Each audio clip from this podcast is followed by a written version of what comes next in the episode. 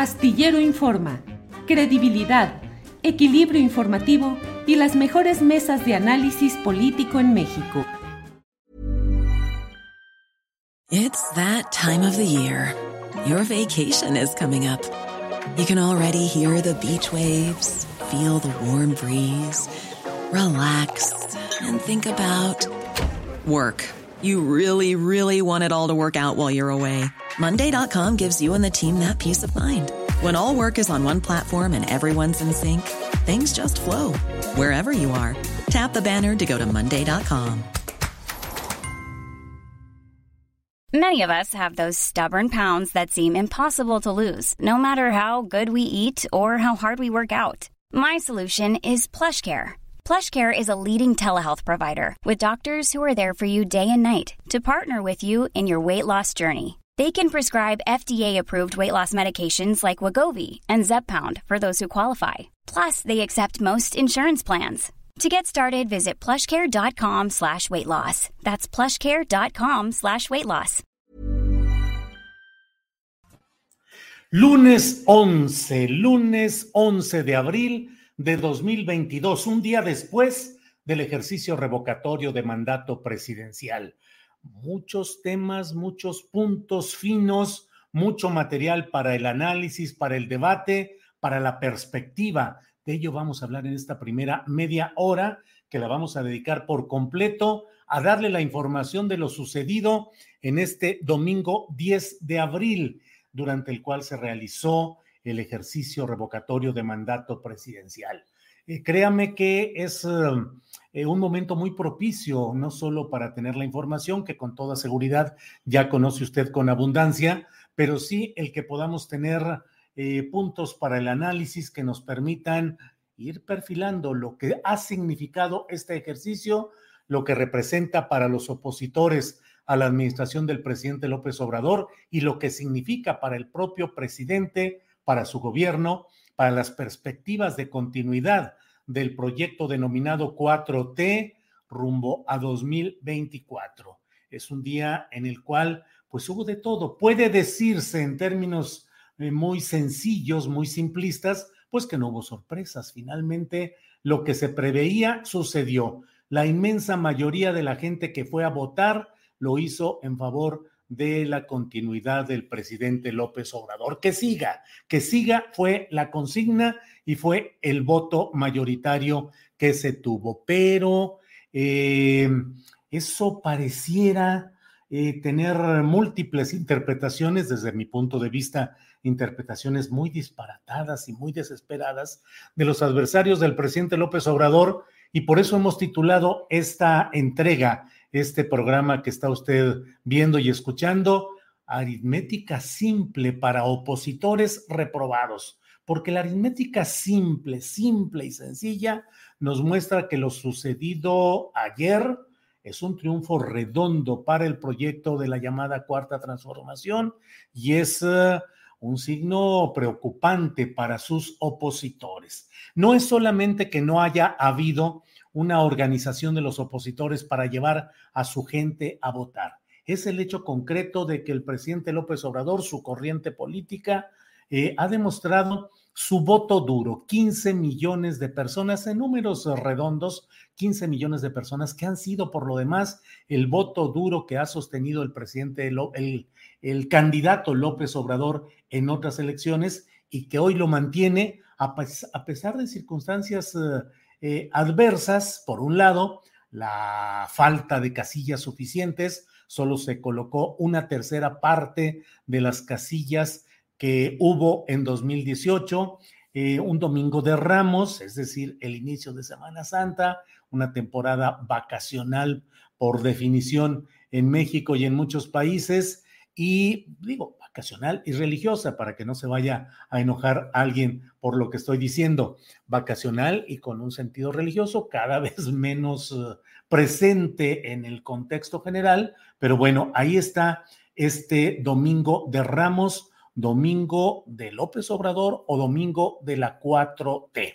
Mire, hay mucha información que voy a ir compartiendo con usted porque quiero que eh, ojalá podamos eh, coincidir en que no se necesita forzar la maquinaria, ni contratar, ya no digo un abaco, sino una supercomputadora especializada para analizar lo que sucedió y darse cuenta de que ha sido un avance del presidente López Obrador. Mire, primero que nada, vayamos a escuchar lo que el propio presidente de la República dijo hoy sobre este tema en la conferencia mañanera. Adelante, Andrés.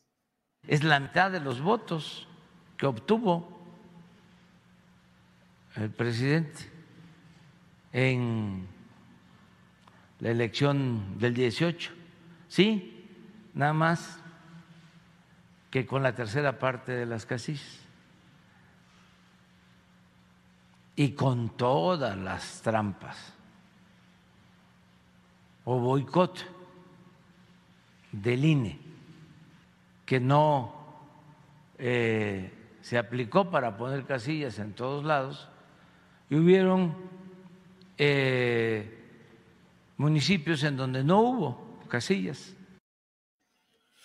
Bueno, pues la verdad es que con un tercio de casillas hay quienes desde el flanco obradorista dicen, bueno, pues este número de votos a favor de López Obrador, 15 millones, eh, en una tercera parte de las casillas, si hubiesen estado el 100% de las casillas, bastaría publicar 15 por 3 y daría 45 millones. No es tan sencillo ni es eh, en automático así, pero sí me parece que es una gran demostración de lo que está sucediendo, de lo que ha sucedido. Mire, eh, Epigmenio Ibarra hizo un video en el cual muestra o nos eh, comenta pues una interpretación de lo que aquí está sucediendo. Escuchemos lo que ha dicho hoy Epigmenio Ibarra. ¿Qué significa para la historia de la democracia y del país este ejercicio? De eso se trataba la promoción, no de esta insulsa campaña que lo único que le dijo a la ciudadanía es, la consulta va y va muy bien. Eso es ridículo. Ese es un eslogan vacío. Esa es una ofensa a la dignidad del pueblo de México.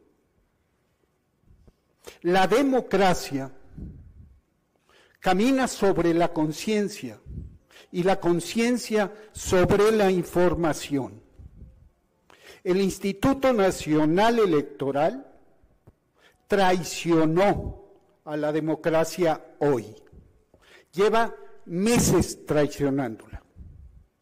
Todos los argumentos de la derecha conservadora son extraídos de las declaraciones de Lorenzo Córdoba. El gran ideólogo de la gesta antidemocrática es Lorenzo Córdoba y su patiño, Ciro Murayama. De eso estamos hablando, de una cosa gravísima. Habla aquí el compañero, ¿van a golpear al INE? No, señor. El INE golpeó al pueblo de México, lo irrespetó, lo trató como si fuera un pueblo sin conciencia. Bueno, pues son parte de lo que ha sucedido en los posicionamientos de eh, promotores, apoyadores del presidente López Obrador y opositores y adversarios. Desde luego, mire, hay tweets que francamente, mire, vamos a empezar con una muestra de filosofía política profunda. Aquí está un tuit de Chumel Torres eh, que nos va a ayudar Andrés a colocar aquí en esta eh, en esta tarde que estamos analizando algunas de las cosas. Ocho de cada diez mexicanos decidieron no participar en esta pendejada. Qué bueno que ocho de cada diez mexicanos somos mexicanos, dice Chumel Torres, y francamente calificar un ejercicio cívico en el que participaron tantas personas como una pendejada, me parece que define a quien emite esa opinión. Es un boomerang que lanzado se regresa contra quien creyó ofender con él. Y por otra parte, Chumel Torres dice, o sea, excluye y considera que quienes votaron en este ejercicio constitucional de revocación de mandato presidencial no son mexicanos. Eso se infiere de la manera como plantea las cosas. Qué bueno que ocho de cada diez mexicanos somos mexicanos. Por tanto, los otros que votaron no son mexicanos. Ah, vaya. Pero hay más. Eh, eh, por favor, Andrés, hay, hay una batería de tweets que nos fue eh, proporcionando y seleccionando nuestra productora y compañera Adriana Buentello. Vamos colocando algunos de esos mensajitos. América Rangel, no le vayan a dar este dato a López Obrador porque se va a enojar. En el distrito 10 de Miguel Hidalgo hace un año, Margarita Zavala sacó 110 mil votos. Ayer AMLO sacó ahí 44 mil, la tercera parte. Sigue sin poderle ganar una elección a la familia Felipe Calderón Zavala, dice América Rangel. América Rangel que olvida que Felipe Calderón en el fraude electoral que cometió en 2006 se hizo, se alzó, se quedó con la presidencia de México por una diferencia de la mitad de un punto porcentual. 0.56% fue la diferencia de votos. Eh, se quedó con la presidencia de México por 300, 250 y tantos mil votos. O sea, con esa minúscula diferencia formal, legal, que no real, porque usted sabe que en esa elección concurrieron todos los poderes difamadores y defraudadores para fabricarle esa ínfima diferencia a Felipe Calderón. Andrés, ¿qué otro tuit tenemos por ahí de... Ah, ya está aquí este Felipe Calderón. En favor de que siga el presidente votó solo uno de cada diez mexicanos. Bueno, uno y fracción, literalmente, fracción de punto porcentual con la cual se robó la presidencia Felipe Calderón. Y luego pone otro mensaje que dice uno y fracción de cada diez ciudadanos, es decir, solo mexicanos con edad para votar. ¿Qué le ponemos ahí? Eh, hay otros eh, mensajes que iremos, le pido a Andrés que nos vaya poniendo conforme eh, están por ahí varios de estos mensajes.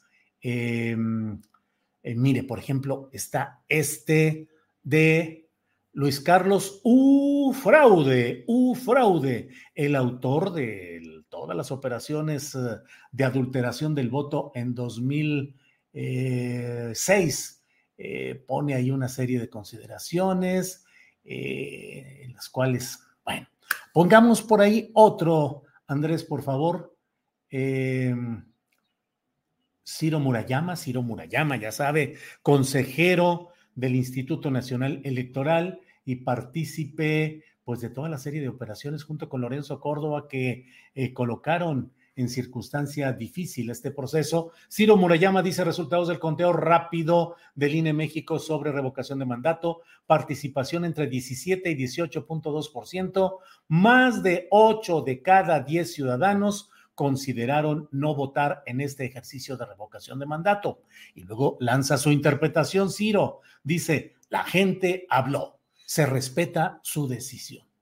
Bueno, pues son las posturas de algunos de estos personajes. Mire, está Max Kaiser, que es otro partícipe constante en el tuiteo eh, desde una posición de derecha, de ultraderecha. Dice Max Kaiser, yo no soy la oposición, aunque insistan en decirme así. Yo soy un ciudadano sin filiación partidista que quiere construir una alternativa de país en donde quepamos todos yo siempre estuve con los que decidimos no participar en la farsa y fuimos abrumadora mayoría, 82%. Eso dice Max Kaiser.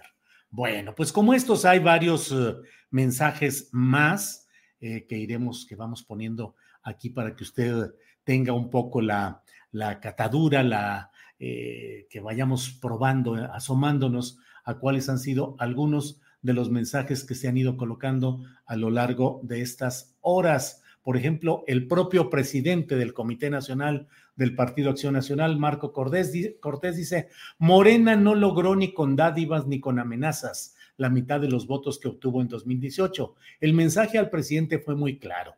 Ya basta de circo, morena y teatro. Nuestro reconocimiento al INE México por la organización y su compromiso con la democracia mexicana.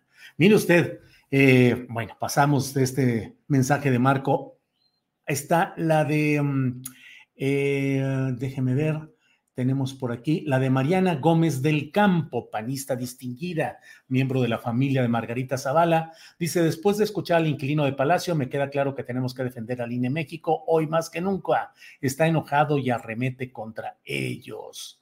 Con esta actitud queda claro que ganó el abstencionismo y que uno de cada cuatro mexicanos dejaron de apoyar al presidente. Eso dice Mariana Gómez del Campo. Mire, la verdad es que hasta ahí dejamos ya lo que son los videos que están por, este misma, por esta misma tesitura. Pero lo que le quiero decir, entre otras cosas, es que mm, eh, hay una... Mm, mire, vamos a tener la actualización de la consulta a la una de la tarde. ¿Cuáles son los datos que se tienen de esta actualización de la consulta a la una de la tarde. Conforme a estos datos, el total de votos recibidos fueron 16 mil 480. 16 millones 485 mil 339. 16 millones 485 mil, de los cuales a favor de que siga el presidente López Obrador hay 15 millones 143 mil 567 y un millón sesenta y dos contra la continuidad del presidente López Obrador. Es decir, conforme a estos datos, pues fue virtualmente 15 a 1. Los votos nulos fueron 280 mil en números redondos, es decir, casi la cuarta parte de los que dijeron que no continuara el presidente López Obrador. Pero mire, vamos a ver, 15 eh, millones en números redondos. En 2006, ¿cuáles fueron los resultados electorales? Claro que hay que agregar lo que es eh, el movimiento demográfico, más población, más votantes, pero veamos lo que sucedió en 2006, cuando eh, se dio lo que yo siempre y muchos mexicanos hemos señalado como un fraude electoral. Em, It's that time of the year. Your vacation is coming up. You can already hear the beach waves, feel the warm breeze, relax, and think about work.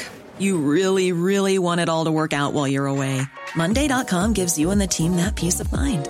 When all work is on one platform and everyone's in sync, things just flow wherever you are. Tap the banner to go to Monday.com. Ever catch yourself eating the same flavorless dinner three days in a row? Dreaming of something better? Well, HelloFresh is your guilt free dream come true, baby. It's me, Gigi Palmer. Let's wake up those taste buds with hot, juicy pecan crusted chicken or garlic butter shrimp scampi. Mm. Hello Fresh. Stop dreaming of all the delicious possibilities and dig in at HelloFresh.com. Let's get this dinner party started.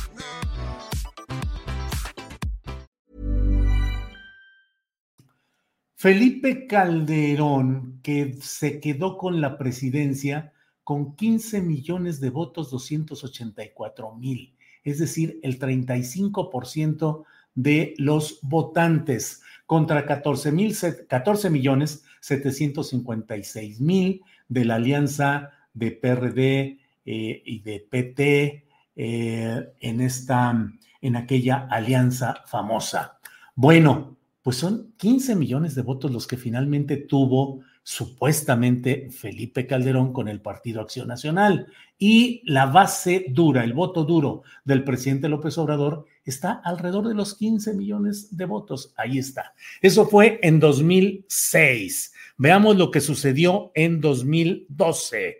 En 2012, en el cual, como usted sabe, Enrique Peña Nieto, con un río de dinero, la mayoría mal habido, dio dinero de las eh, finanzas eh, eh, públicas, de los gobiernos estatales priistas, dinero de los asuntos oscuros que ya usted sabe cuáles son y que terminaron dominando ese sexenio. Bueno, pues los resultados oficiales fueron los siguientes. Peña Nieto se dio por ganador con 19 millones de votos y el PAN quedó con 12 millones de votos solamente.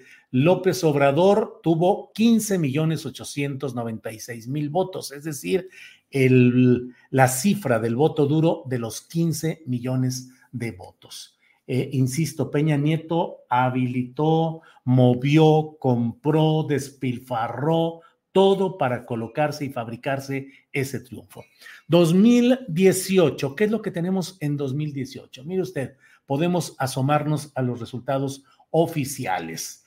Eh, en esta ocasión, Andrés Manuel López Obrador tuvo el doble de votos, tuvo 30 millones de votos. El 53% de la votación a favor de López Obrador. En este voto concurrió el voto duro de los 15 millones más 15 millones de votos que son relativamente volátiles y que en su momento votaron contra la historia pripanista, pero en una contienda electoral clara, definida, presidencial. ¿Cuánto obtuvo eh, Ricardo Anaya? 12 millones 600 mil votos. Es decir, si hoy se hubiesen repetido las cifras, hoy en 2022 respecto a 2018, así les habría ganado nuevamente López Obrador. Le habría ganado a Ricardo Anaya, que tuvo 12 millones 600 mil votos. Le habría ganado a José Antonio Mid del PRI, oficialmente a nombre del PRI, que tuvo 9 millones 289 mil votos, es decir, ni siquiera los 10 millones. Y bueno, pues eso es lo que hubo ahí, 30 millones de votos. Ahora bien, una cosa, un grave error, me parece a mí metodológico que se está cometiendo por parte de los opositores a López Obrador, es el hecho de tratar de comparar escenarios distintos con eh, resultados que no los leen en ese contexto y en esa proporcionalidad.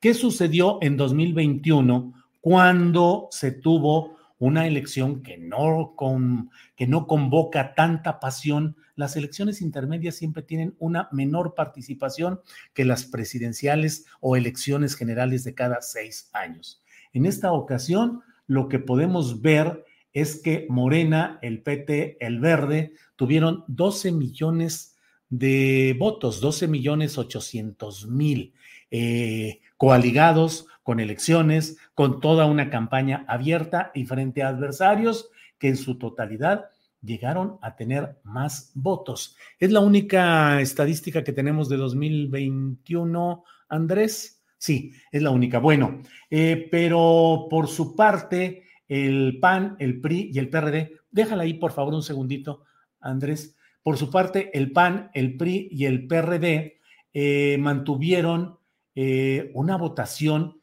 que sumada de esta manera, como la plantearon ellos, eh, tuvieron 12 millones 575 mil 879 votos. Y si se suman los, eh, las concurrencias en lo individual de cada partido, el PRD, el PRI y el PAN tuvieron más votos que el propio Morena, PT y el Partido Verde.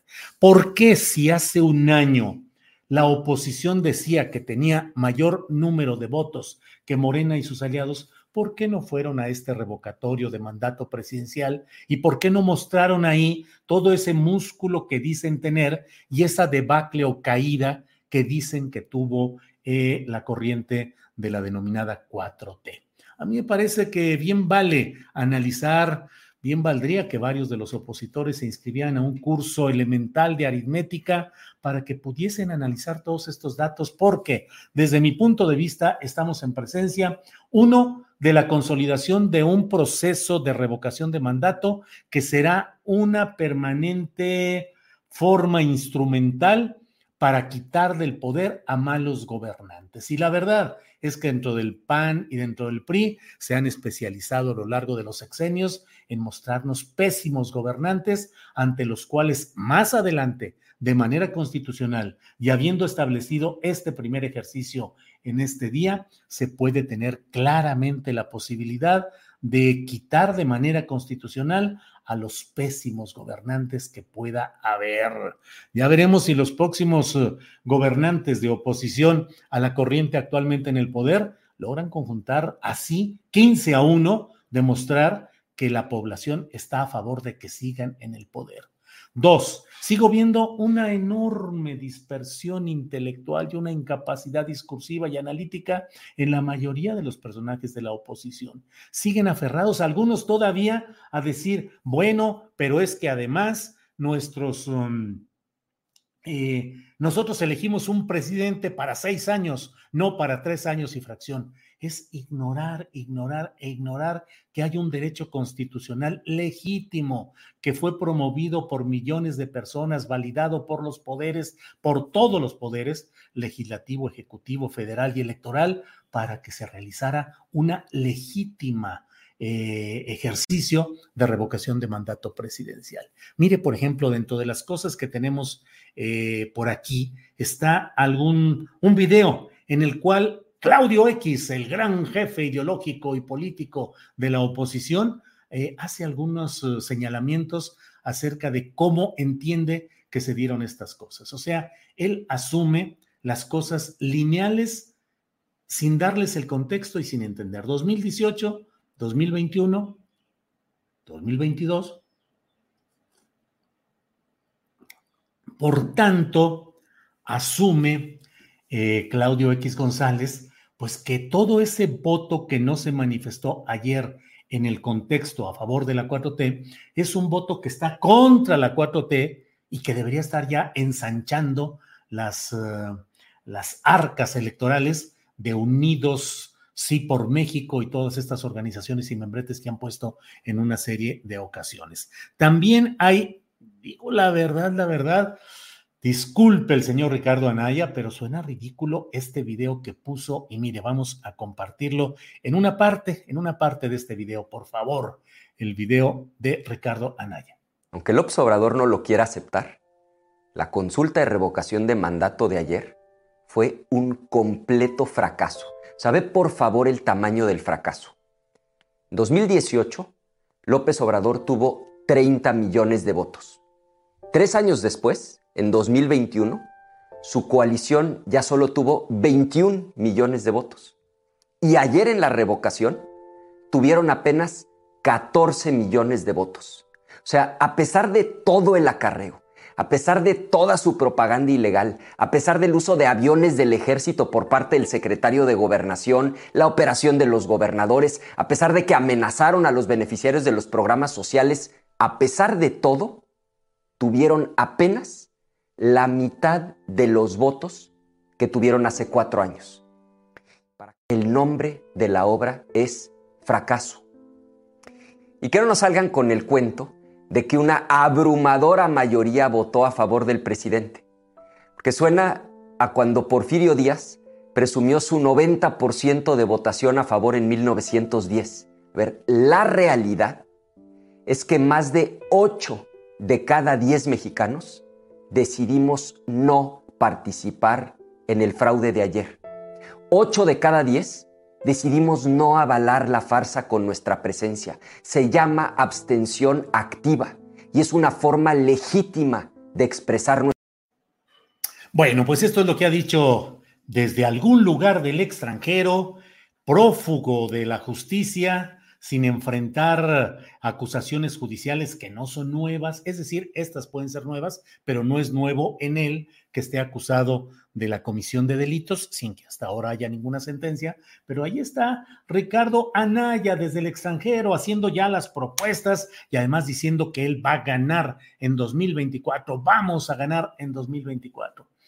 Si se llevara al extremo de la aberración el criterio que maneja Ricardo Anaya, se podría decir que si la corriente de la cuarta transformación perdió 15 millones de votos en este ejercicio revocatorio, los adversarios perdieron todo porque solo quedaron con un millón. Digo, si es que Ricardo Anaya y compañía usan como parámetro los resultados de ayer, pues tienen que ser honestos, congruentes y decir efectivamente 15 millones tuvo esta propuesta y nosotros tuvimos un millón. Eh, no participamos, no convocamos, no hicimos. Fue un error estratégico, lo he dicho una y otra vez, un error grave el que cometieron. Hoy la 4T está mostrando que tiene un piso electoral de cuando menos 15 millones de votos. Y eso es algo que evidentemente se va a reflejar en lo que viene. Y lo que viene son muchos eh, eh, elementos que van a ir moviendo y que van a ir cambiando el escenario político. Desde luego, el primero de ellos o el más interesante, em, el más interesante o uno de los más interesantes, el hecho de las eh, propuestas de reforma electoral que pueden implicar un nuevo panorama en la organización y la calificación de las elecciones, sin tanto derroche de dinero, sin el reparto de consejerías electorales y de, y de magistrados del Tribunal Electoral mediante cuotas entre partidos, sino ahora mediante un sistema peculiar y polémico que es el del voto popular. Pero iremos viendo todo lo que ahí suceda. Bueno, pues he querido, les agradezco mucho, he querido dar un repaso a todo lo que estamos eh, viendo lo que está sucediendo en este momento. Quise dedicar el mayor tiempo posible porque sí me parece que se necesita un curso rápido de aritmética para los opositores y que tengan una estrategia política bien definida. Hoy todavía no tienen ni un solo líder, ni una lideresa, una sola voz que haga a los mexicanos confiar y decir, ah, lo que dice esa señora Margarita Zavala me parece que es lo más adecuado, o el señor Ricardo Anaya, o el señor Chumel Torres, o alguno, algún candidato que pudiese tener, pues, que representara la concentración de las virtudes cívicas y políticas propuestas por estos opositores.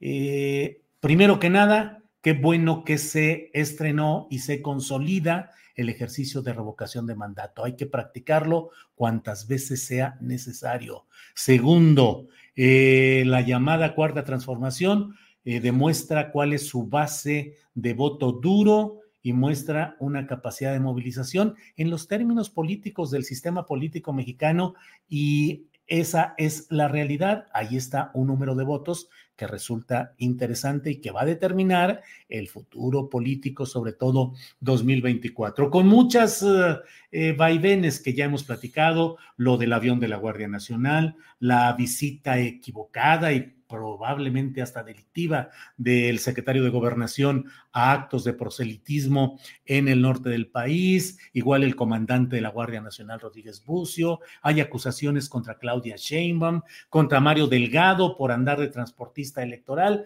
ya veremos qué es lo que sucede en todo este terreno, pero por lo pronto, bueno, pues he querido decirle o darle la información general de lo que creo que va sucediendo en este terreno. Dije por ahí eh, que lo debe el discurso de Pigmenio Ibarra, dije o hice sentir como si se hubiese pronunciado hoy y fue ayer en la conferencia que ofreció Mario Delgado a nombre de Morena en un recinto, en un hotel de la Ciudad de México. Ever catch yourself eating the same flavorless dinner three days in a row? Dreaming of something better? Well, HelloFresh is your guilt-free dream come true, baby. It's me, Kiki Palmer. Let's wake up those taste buds with hot, juicy pecan-crusted chicken or garlic butter shrimp scampi. Mm. Hello Fresh. Stop dreaming of all the delicious possibilities and dig in at HelloFresh.com. Let's get this dinner party started.